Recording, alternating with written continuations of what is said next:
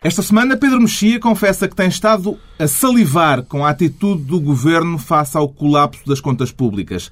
Ricardo Araújo Pereira sente-se sanguíneo com o libelo de sangue de Sarah Palin e João Miguel Tavares declara-se nigger depois de saber o que vão fazer a Mark Twain. Está reunido o Governo Sombra.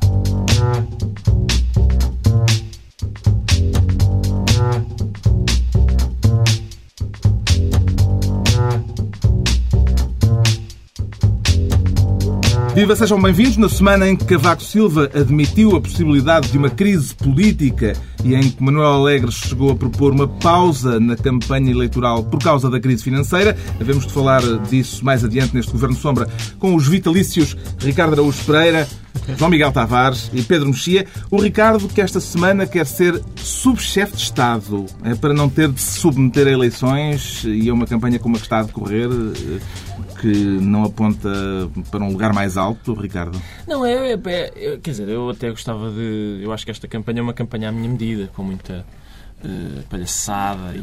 E, e eu, eu, prefiro. É só, um Já tem mais de 35 anos. Sim, tenho mais de 35 anos, podia perfeitamente. Já não posso pertencer ao, ao, ao, novo Conselho de Estado proposto por Fernando Nobre, mas posso ser candidato. Um, eu queria ser subchefe porque, porque acho que. para fazer ainda menos do que. Enfim, o subchefe. É para seguir o exemplo do chefe de Estado. É isso, é para seguir o exemplo do chefe. Eu acho que o nome do cargo para o qual vamos votar diz tudo, não é? Chefe de Estado. Não é uma pessoa para fazer coisas. Se fosse para fazer, não era um chefe. Um, e realmente, Cavaco Silva tem feito. No outro dia houve uma ação de campanha que me ficou na retina, que foi quando uma senhora pobre disse, chegou ao pé de Cavaco Silva e disse que estava. Uh, tinha ficado sem nada e tinha ficado sem o rendimento mínimo garantido. E Cavaco Silva, o chefe de Estado, deu-lhe o seguinte conselho: recorra a uma instituição de solidariedade que não seja do Estado. Ele é o chefe de Estado. Isto equivale a, por exemplo, no, no Vaticano, um crente aproximar-se do Papa e dizer Santo Padre, estou com um problema espiritual bastante grave. E, e diz Bento, Bento XVI, vou dar-lhe o cartão de uma excelente testemunha de Jeová. É mais ou menos o equivalente, não é? Provavelmente o que Cavaco fez foi o que fazem aqueles empregados de pastelaria que nos torcem o nariz discretamente quando escolhemos um bolo que já tem dois ou três dias. Já não? está um bocadinho rançoso. Estás a insinuar que Portugal inteiro já tem algum ranço.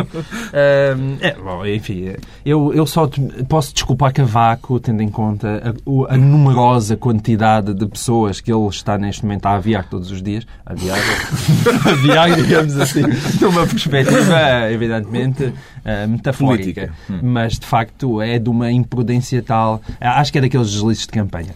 Eu hum. acho que Cavaco Silva tem sido acusado, e é isso aí com absoluta injustiça, para o próprio Manuel Alegre, de ir desmantelar o Estado Social, mas, de facto, declarações como estas não ajudam. Hum. Eu acho que, verdadeiramente, Cavaco é um social-democrata, sempre foi preocupado com o Estado Social. Ele está claramente à esquerda no, dentro do PSD, mas aí teve, de facto, um lapso. Não terá sido uma ajuda que ele quis dar ao Governo no esforço de contenção orçamental? É uma explicação, pelo menos provaria que ainda está alguma coisa de pé na chamada uh, cooperação estratégica. Não, eu acho que, vamos lá ver, o, o Cavaco Silva nem sequer estava preparado para responder às perguntas óbvias que toda a gente sabia que ele ia fazer, como o BPN. Portanto, ninguém está preparado para, uma, para um improviso de uma senhora na rua. E, portanto, se ele, se ele não está preparado para a coisa mais óbvia que lhe iam perguntar durante a campanha, muito menos para uma coisa que não estava no guião. O que é que lhe parece que Cavaco devia ter dito à velhinha? Uh, na qualidade de chefe de Estado, de chefe de, portanto, de, de, daquilo que deve zelar pela eu acho que era aquilo, sim. Uh, a sua vida, minha senhora. Já demos. Já dei no, dei no escritório. Está entregue o lugar de sub-chefe de Estado ao Ricardo Araújo Pereira. Quanto ao João Miguel Tavares, propõe-se desta vez ser ministro da igualdade, porque diz ter ficado com um bocadinho de medo de Portugal na última semana. O que é que o amedrontou, João Miguel Tavares? Amedrontou-me todo este caso não é, trágico em redor da, da morte de, de Carlos Castro. Eu, eu... O caso, as reações...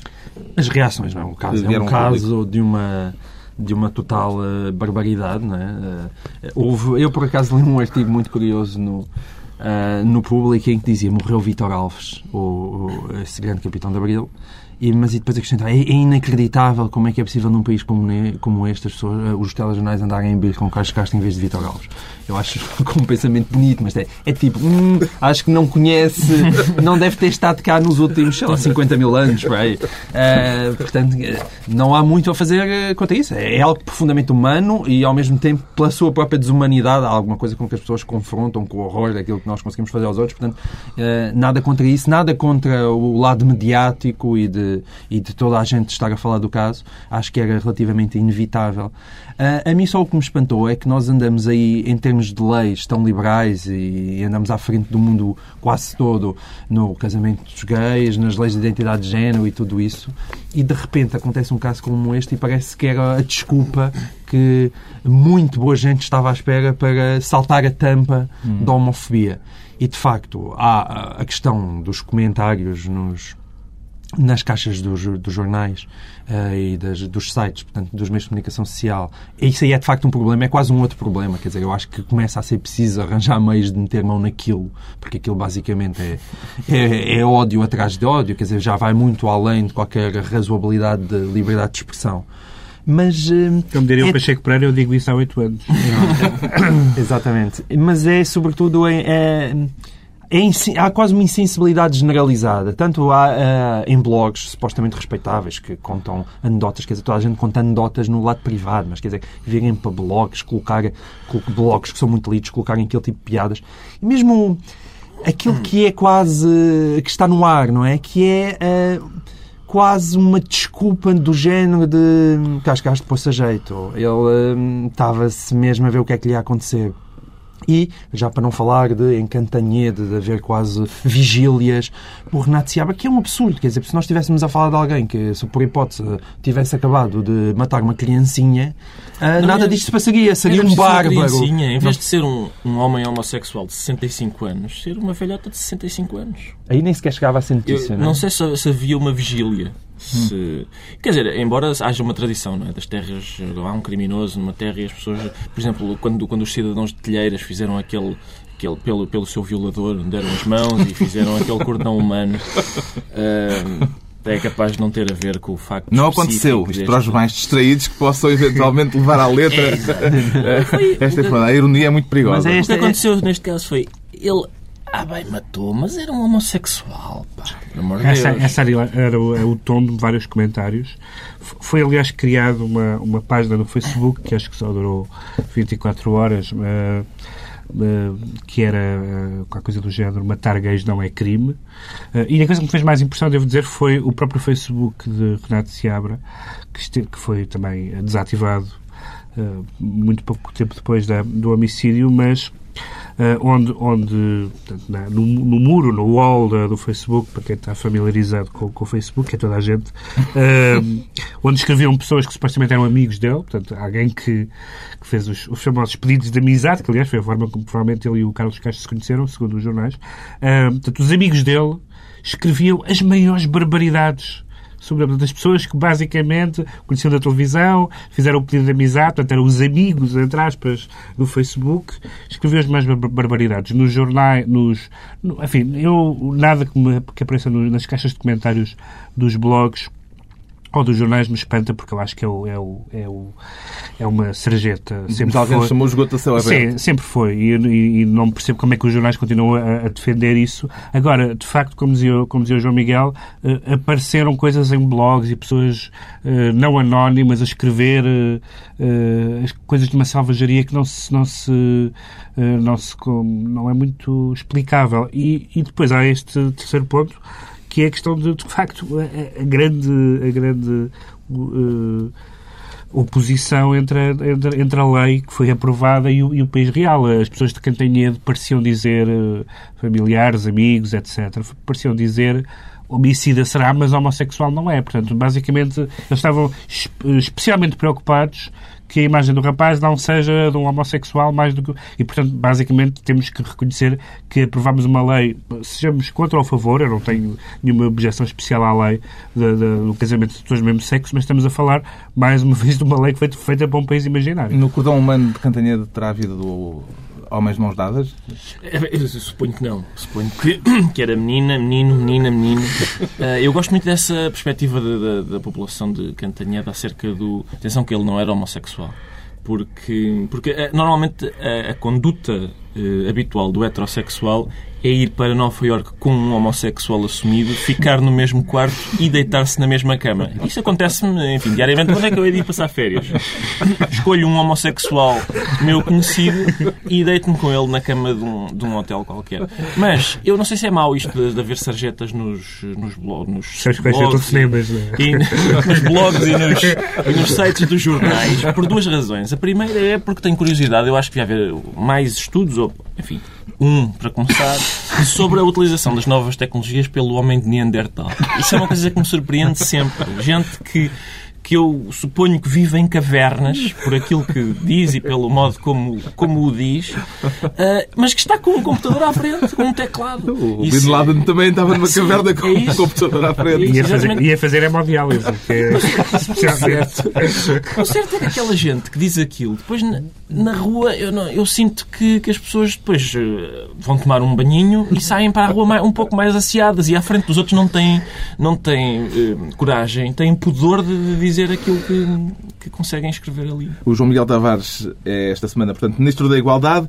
É a altura do Pedro Mexia reclamar o cargo de Ministro do Desmantelamento. Já tem camartelo para o efeito, Pedro Mexia? Que martelo. Que martelo Foi é uma muito palavra nunca usada até hoje no governo. Nunca- nunca usei. Eu gosto, é- é a questão vocabular é importante, porque eu gosto muito da palavra desmantelamento, porque E camartelo. a única tem que martelo também, a única coisa que se desmantela é o Estado Social. Eu nunca ouvi nada ser desmantelado senão o Estado Social. Mesmo o circo, não é desmontado, não sei o que é. Eh, Desmantelar só se usa para o Estado Social. E redes de crime organizado. Ah, é Também se desmantela. A PJ também Sim. fala de vez em quando em Mas desmantelamento. repara, Mas, repara que é eh, se aplica. há aí uma família, uma familiaridade.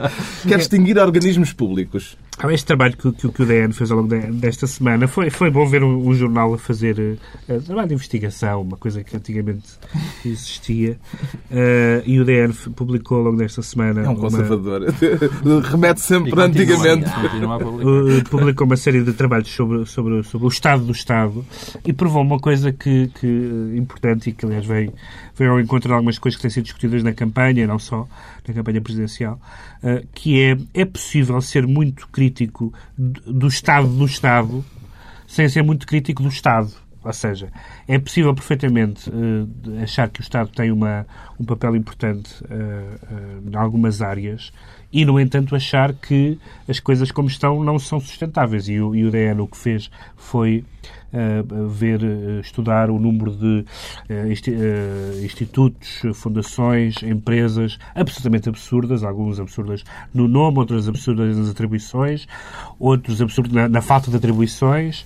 Foi ver, por, estudar, por exemplo, a quantidade de de trânsito que há entre, entre chefes de gabinete e eh, instituições do Estado, nomeadamente a Caixa Geral de Depósitos, que é uma espécie de, de Caixa Geral de Aposentações de todos os ex-governantes.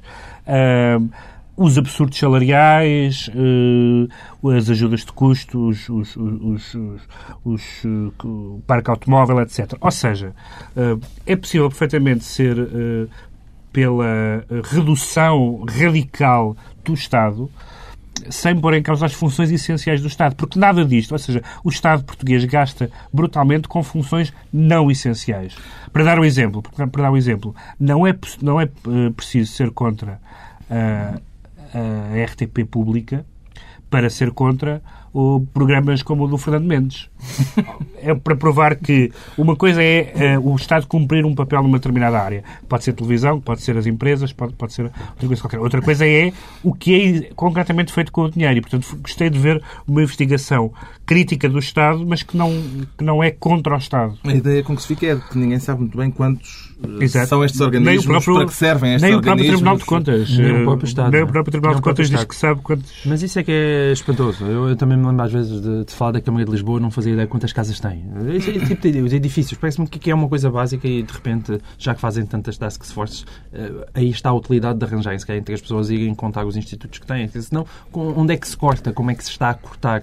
A ideia é que também quem anda sentado a fazer o orçamento de Estado deve retirar um bocadinho ali e outro bocadinho ali, mas de facto não, não tem uma ideia real uhum. de tudo aquilo que se passa. Isto além de, para o, o Pedro não referiu isso, mas tudo o que fica fora de qualquer espécie de escrutínio a nível de tribunais e de avaliações e de saber o que é que as pessoas andam a fazer com o dinheiro é, é, é realmente aquele panorama que o, que o Diário Notícias investigou e bem, é um panorama aterrador. Há algum organismo da sua especial predileção nestes que se conheceram? Eu tenho um problema grave com isto, que é para encerrar todos estes organismos e fundações, é fatal que tenha que se criar alguns organismos e fundações para organismo para a extinção de organismos que não interessam. O Instituto do Camartelo. Exato, exatamente. E, portanto, eu acho, aqui acho que fica claro em, em, muitos, em muitos daqueles organismos a diferença do Estado Social e para, em relação ao Estado do Social.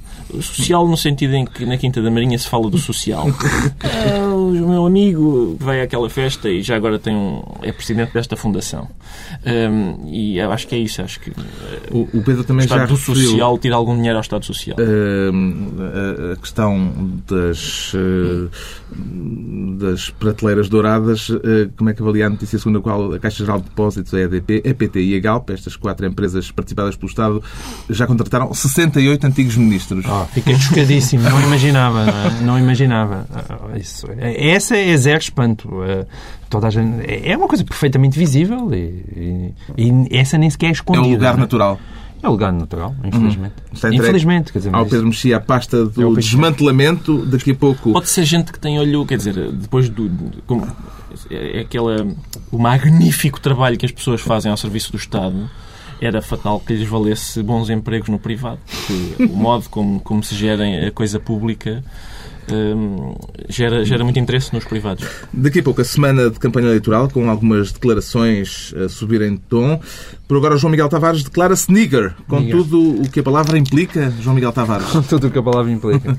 Um, bom, esta história vem pelo facto de ter saído nos Estados Unidos uma, uma nova edição uh, das Aventuras da Huckleberry Finn, uh, organizada por um professor académico, grande admirador e grande estudioso da obra de Mark Twain, e que certamente com boas intenções resolveu substituir a palavra nigger, que aparece 200... Preto, uh, mas com, Preto, uma, com uma, com uma carga muito mais, mais forte, forte em inglês. Em inglês, aparecia 251 vezes em Huckleberry Finn e substituiu por slave que até, até, ela também deu alguma polémica, enfim. Mas, enfim, que é mais suave uh, do que... Agora não se slave, é enslaved people. porque slave supõe que as pessoas são voluntariamente escravas. Exatamente. Que é uma prática que existe.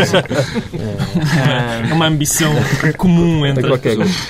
Ora, este avanço do politicamente correto nos Estados Unidos, esta, esta obsessão pela linguagem, aliás, acho que o Ricardo também ainda vai falar nisso a propósito da Sarah Palin, um, é, é, é, muito característica daquele país. Mas eu acho que nós chegamos a um ponto em que as pessoas de facto não pagam duas vezes para pensar. É que, embora isto tenha sido feito com boas intenções. Não, será, não param para pensar duas vezes? Não param duas vezes para pensar. É verdade. Eu acho que pode ser a escolha das pessoas. Das duas maneiras. Porque se pararem duas, duas vezes, vezes para pensar, também pensam duas, duas vezes. vezes. É comutativa isto. Tem propriedades E as pessoas não param para pensar? As pessoas não, não param para pensar. A intenção é boa no sentido de dizer que o Huckleberry Finn é um livro que estava praticamente arredado de tudo o que era escola, exatamente porque esta palavra lá estava. É que havia gente que não lia o livro não lia por causa, por causa da palavra nigger. Agora, há, há dois aspectos. Um, que chocará qualquer poeta como Pedro Mexia, e mesmo uma alma pouco dada a subtilezas como eu, que é uh, aquilo é uma obra de um dos maiores escritores de sempre. Convém estarem quietinhos e haver alguma espécie de respeito, não é? Hum. Eh, esse argumento. Mas ainda que nós deitemos fora esse argumento, que não é, não é pouca coisa, é verdadeiramente algo extremamente contraproducente, porque o que isto faz, verdadeiramente, é apagar uma história de desigualdades e de passar uma esponja por aquilo que é um passado de, em que havia escravos, havia, havia, hum, havia sofrimento e havia, de facto, alguém que, razões simplesmente de cor de pele, foi oprimido durante séculos. E, e, e portanto, aquela, é que são boas intenções que, de facto, funcionam completamente ao contrário. E, portanto, parece uma ideia um bocadinho, digamos, Palermo. Também se sente nigger, Pedro? Sinto nigger era uma, uma, uma boa declaração. Ahm, sendo que, o- no caso de Mark Twain, é especialmente absurdo porque não há nada na, na obra de Mark Twain que seja eh, racista ou pela- bem pelo contrário. Mas, mas, de facto, quer dizer, estamos hoje a ter este tipo de agenda de que todas as obras são policiadas e provavelmente eh, vai-se descobrir que Shakespeare não era a favor de casamento entre pessoas do mesmo sexo e outras e ele próprio podia até lucrar com isso. Ah, mas eh, estamos con- constantemente a vigiar a, a- vigiar, a vigiar a literatura e eu, eh, e, e não só, o que eu gostava de dizer é o seguinte, eu acho que não há nada, eh, todos nós temos a nossa, essa experiência cotidiana, mas então na- nas obras de arte não há nada que não ofenda alguém. Uh, se, se, por exemplo, nós nos cruzarmos com aquelas pessoas extremamente mal dispostas, basta nós dizermos bom dia, essa pessoa pode sentir-se ofendida com um simples bom dia. E, e por maioria de razão, um livro, por maioria de razão, um romance ou uma obra de, de criação. Tu- tudo ofende alguém. Há sempre alguém que, que acha aquilo, que aquilo põe em causa os seus valores mais profundos, o seu modo de vida, etc. E, sobretudo, as coisas que foram escritas há algum tempo, há algumas gerações, há alguns séculos, eh, revelam modos, modos de ver o mundo que não são o nosso. E, portanto, eu, honestamente, acho eh, absurdo que, que alguém que esteja ligado eh, à cultura, ao ensino, à- às bibliotecas, etc., às editoras, sobretudo, eu acho isso especialmente grave em relação às editoras, eh, ceda essa chantagem, que é uma chantagem basicamente analfabeta. Ricardo. Eu, eu acho, eu sobretudo sou contra, sim, sou contra a precariedade desta, desta solução. Porque eh, não só o livro tem muitas vezes a palavra nigger, como há muitas frases que gramaticalmente são eh, incorretas no, neste livro, Huckleberry Finn. E, portanto, o académico podia tê-las corrigido ou colocar o discurso do Huck eh, com sujeito, predicado e complemento. Uh, não o fez. Agora, isso, a segunda razão pela qual esta, esta solução é precária é as pessoas que, que não leem o livro por causa da palavra nigger não vão lê-lo com a palavra slave, porque a palavra slave também é desagradável. Acho que a substituição tem que ser por ice cream. Onde se lê nigger, ler sempre ou lollipop. Uma coisa agradável, uma coisa que faça as pessoas sonhar. Pedro, na literatura portuguesa, Não, onde é que ia substituir umas palavrinhas? Ui, não, já não temos tempo no tema de hoje. Não, mas o que é engraçado é que é, que é uma. É uma forma muito boa das pessoas uh, uh, se esquivarem à leitura dizendo que têm objeção àquele livro. Então leste o último romance. Não, eu, aquilo, aquilo é a linguagem ofensiva. E portanto não tem que ler. É uma boa. É um bom, o Sousa Lara já fez isso. O João Miguel Tavares aparece-nos então esta semana nigger e é agora a altura de tentarmos perceber o que é que faz com que o Ricardo Araújo Pereira se declare sanguíneo. Sanguíneo no sentido de colérico, Ricardo? Eu acho que é em vários sentidos. Porque, porque também naquele sentido em que eu sou uma pessoa que é dotada de sangue. Por causa de Sarah Palin. Ela provoca-lhe uma reação assim tão intensa. Não, provoca. é, Sim, provoca. Sim, é, provoca não vamos falar disso agora, não é? É um- é um- eu acho que é- eu fico surpreendido com a atenção que Sarah Palin ainda consegue ter nos Estados Unidos. Mas, mas depois penso hum, que é justificada porque é, é um desastre. As pessoas gostam imenso de ver desastres e ela é um desastre, é uma coisa. ah, Desta é- vez isto tem a ver com Sim. o assassinato de uma congressista norte-americana é no Arizona. porque a senhora ainda está Ainda viva. está viva, pois é. viva. Mas as primeiras notícias, por acaso, diziam que ela Diziam estava que ela- morta sim, e depois foi corrigida. Hum, o que aconteceu foi isso. Houve um tiroteio no Arizona eh, e uma, uma congressista americana foi atingida, foi baleada na cabeça. Democrata, é Democrata, é sim. E, e a Sarah Palin foi acusada de ter eh, incitado eh, àquele tipo de violência. E ela, e ela defendeu-se dizendo, pedindo aos média que não fizessem um libelo de sangue contra ela. E porquê é que isto é engraçado? Eh, enfim, se é engraçado de alguma maneira. É porque o libelo de sangue é uma expressão hum, que, está, que tem memórias dolorosas para os judeus. A senhora congressista atingida é judia. E, portanto, normalmente a acusação... O libelo de sangue é uma, é uma, uma acusação muito popular entre os antissemitas eh, dirigida aos judeus. Só que esta história começa um bocadinho antes. Começa em março de 2010, quando Sarah Palin divulgou um mapa de 20 distritos de- onde ela e o McCain tinham ganho as eleições e esses 20 congressistas desses 20 distritos tinham votado, apesar delas terem, deles terem ganho, dos republicanos terem ganho, tinham votado a favor da lei da saúde do Obama. E só esse mapa, é, porque é que é curioso? Porque nesse mapa ela tinha posto uma mira como as que há nas caçadeiras, uh, em cima desses distritos. Tinha posto esses, esses distritos debaixo dessa mira. E um deles? E um deles foi aquele em que este senhor também usou uma mira. Isa usou uma mira e há provas, neste momento a, a polícia recolheu provas segundo as quais ele queria mesmo assassinar a senhora congressista que foi baleada. Uh, e, e, então é, é, na sequência disso que, que as acusações de incitamento à violência, com aquela retórica política meio selvagem da Sarah Palin, são, são produzidas e é, nesse, é na sequência dessas acusações que ela se defende com a magnífica expressão libelo de sangue. Eu gostava de fazer aqui uma, uma projeção para o futuro. Eu, uh, durante a presidência de George Bush, uh, filho, ouvi uma frase que nunca pensei ouvir na vida, vida, vida de parte de alguns amigos bloquistas, que foi a seguinte: que saudades do Ronald Reagan. Eu creio que ainda ouvirei a frase que saudades de George W. Bush.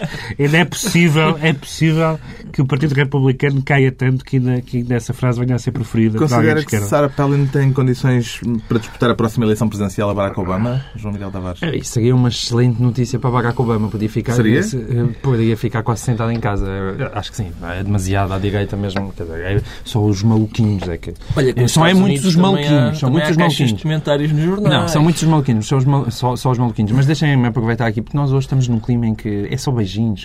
Não diga na boca, mas é só beijinhos aqui estamos todos a concordar e eu aqui não concordo com o Ricardo Araújo Não concordo especialmente, convém se calhar um bocadinho de Wikipedia. A, a, história do libelo de sangue basicamente é a utilização de, de, sangue humano em rituais. É um velho mito que se dizia que utilizavam sangue de criancinhas em alguns Sim, os deuses eram acusados de fazer isso. Mas isso é de facto, é, a maior parte das vezes foi uma acusação contra os judeus e muito usada, mas uh, não só, ou foi, foi usada várias vezes com com outros grupos religiosos. E aí, mais uma vez, eu da mesma maneira que acho que não se deve retirar um, a palavra nigger de, de, um romance, também não acho que faça muito sentido, de repente, haver uma espécie de policiamento das palavras uh, uh, por, por, por, religiões. É que as palavras têm um significado. Eu acho que o problema é que a Sarah Palin mas não sabe qual é o usar o mesmo argumento para, para ela, nigger e diz ela, que tem uma palavra, então bomba, vamos ela, lá cortá-la dali. Mas ela, ela tem Faz um... toda uma diferença. Ela acha... Twain e Sarah Palin.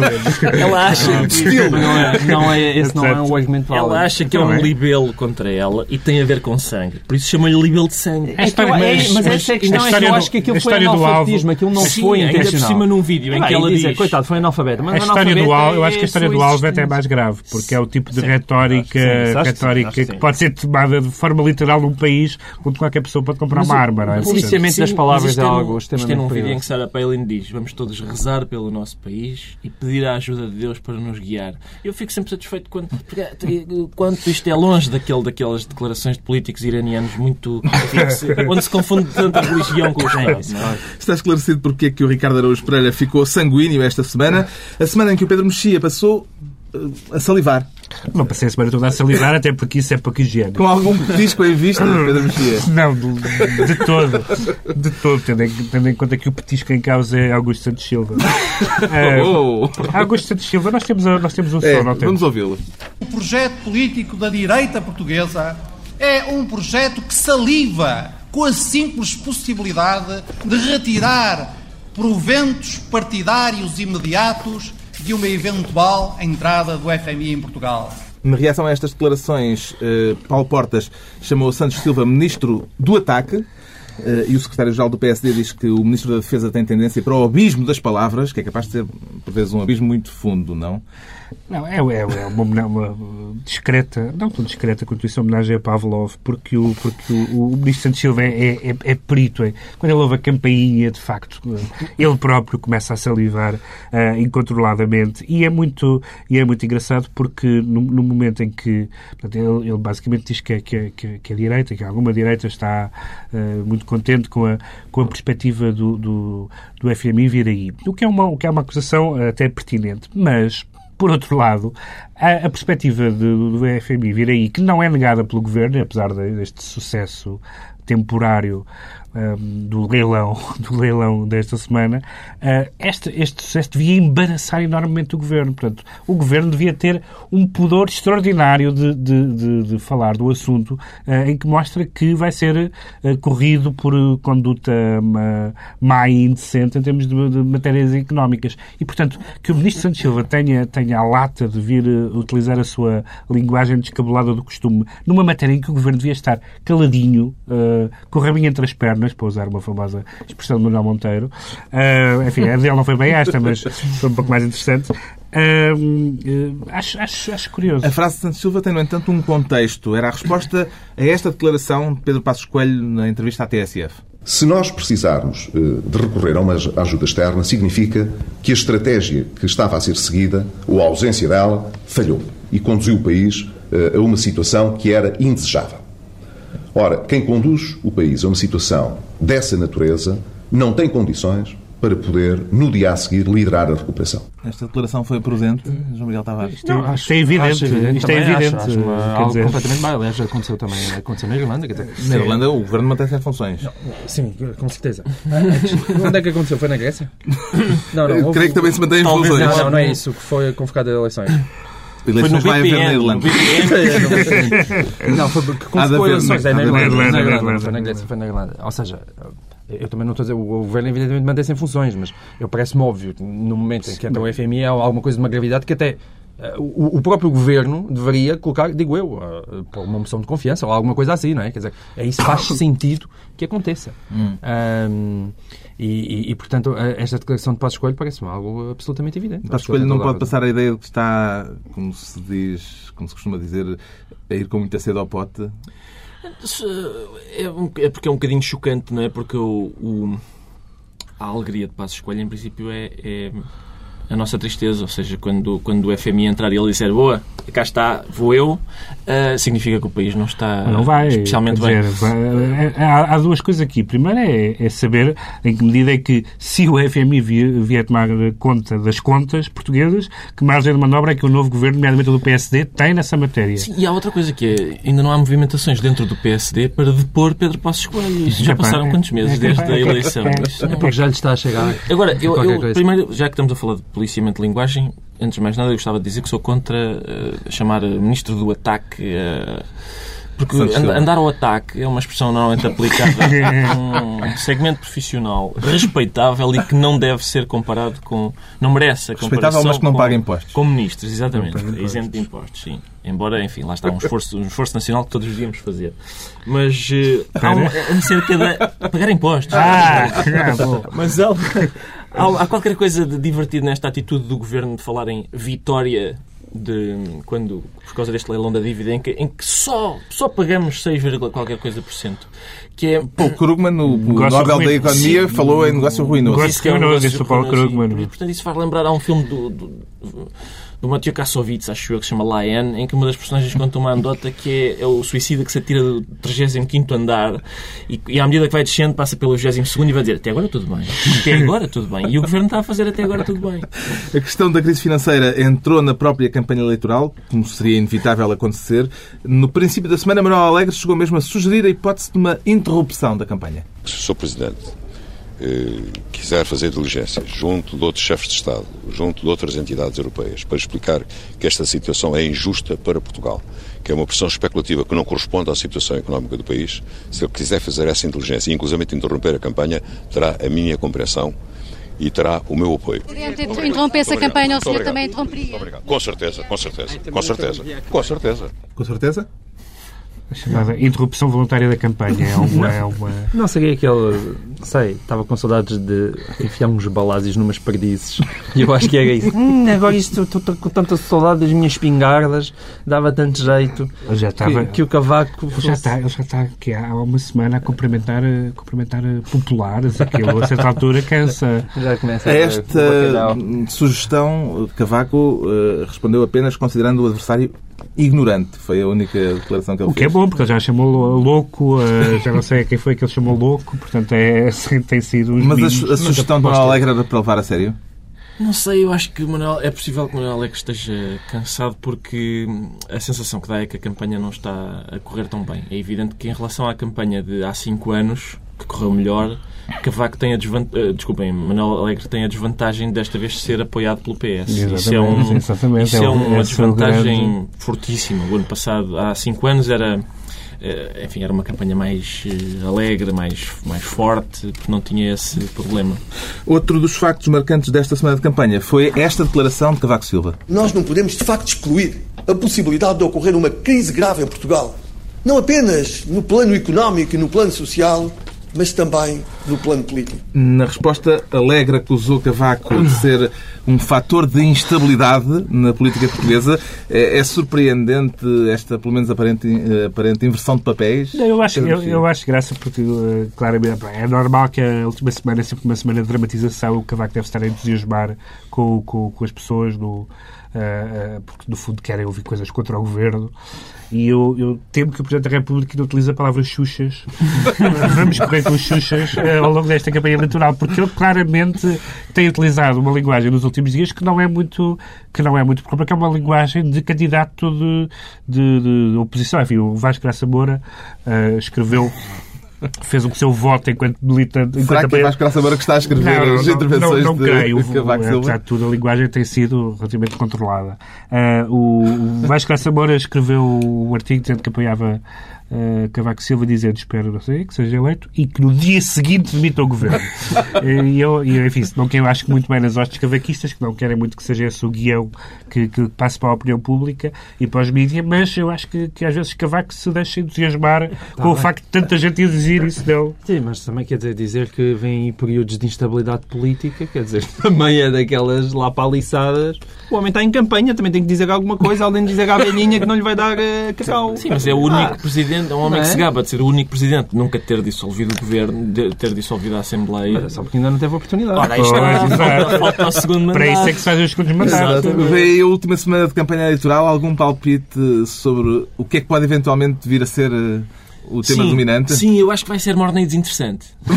sim, esse é o meu palpite. Eu não sou especialista, Não, não, sabes que sou eu, por analista. acaso, eu Eu acho que vai que- ser morna e Eu desinteressante. gostava que o tom está a subir, eu, isso Eu acho graça, que, está a eu ficar mais estou curioso para ver se, se no, no próximo artigo, não sei em que dia que escreve o Mário Soares no Diário de Notícias. Às que- estou curioso para ver se no artigo da próxima terça-feira Mário Soares eh, dirá ainda é muito cedo para falar em presidenciais, que é o que ele tem dito sempre até agora. Bom, já é a altura dos decretos e o João Miguel Tavares quer pôr-nos a assinar uma petição do Correio da Manhã. É, faço aqui um disclaimer, não é? Eu, eu escrevo no Correio da Manhã, portanto é para os Não. ouvintes darem, é para os ouvintes darem o devido desconto. Acho que nem toda a gente sabe no mundo. Ahm, mas é que... o- Mas quem não o- sabe desconfia. Ao ouvir, depois tipo, deixa para correr da manhã. pá. E olha, pumba, está lá. Uma petição O Correio da Manhã fez uma petição ah, para, para criminalizar o enriquecimento il- ilícito, algo com que eu concordo. Pedro Mexia não vai ter oportunidade para se pronunciar. Mas, de qualquer forma, eu gosto disso e gosto, sobretudo, que, que seja um jornal... Direito não fará que seja um jornal, que seja basicamente algo que emana da sociedade e não os políticos. Acho que é, é- basicamente é isto. As leis são demasiado importantes para serem deixadas nas mãos dos O políticos. Ricardo Araújo. Pereira, Toma, toma Montesquieu. o Ricardo Araújo Pereira decreta luto por Vítor Alves. Sim, gostava de aproveitar aqui para lamentar a morte de Vítor Alves. Lá está, como, como disse, como disse o, o João Miguel Tavares, não, não tem Um militar de. Abril e de Novembro. Sim, exatamente. É verdade, eu mas, gosto. eh, mas- Gostava de saudar esta saudação do Ricardo. Atenção, Vítor Alves é um homem por causa do qual a nossa vida é melhor hoje. Muito e, bem. E eu tive, eu tive a oportunidade de o conhecer. Quando, eu- uma vez que ele foi ao, ao- programa do Herman, que eu- do qual eu era guionista. E, e fiquei muito surpreendido com a, o facto de, além de tudo isso, além de tudo mais, ser uma, uma pessoa de uma eh, cordialidade eh, que faz dele. É muito fácil, era muito fácil eh, gostar de Vítor Alves. Finalmente, Pedro Mexia quer que sigamos o exemplo belga. Sim, porque é o que é que vai acontecer em Portugal? Não sabemos. Eh, Sócrates fica, não fica, vem para escolha, não vem. E eh, há aquela famosa frase anarquista do se há governo, sou contra. Ah, mas não é preciso sequer ser contra, porque a Bélgica está sem governo desde junho. Tudo indica que não, as negociações estão, continuam a falhar, não haverá governo. E a Bélgica é um país que está em riscos de se dividir ainda por cima. E aparentemente tudo corre normalmente. Não há nenhum. Não, Estão sem- sem governo há mais de 210 dias. Parece não haver nenhuma contraindicação, e estamos a falar do coração da Europa, não haver governo. Porquê, porquê, é que nós não tentamos? E sem governo queixávamos de quê? Que, mas, é, Havia um vazio de poder e às tantas Da arbitragem? ou- Sobretudo dos belgas. Está suspirar. concluída mais uma reunião. Para a semana está de volta ao Governo Sombra, Pedro Mexia, João Miguel Tavares e Ricardo Araújo Pereira.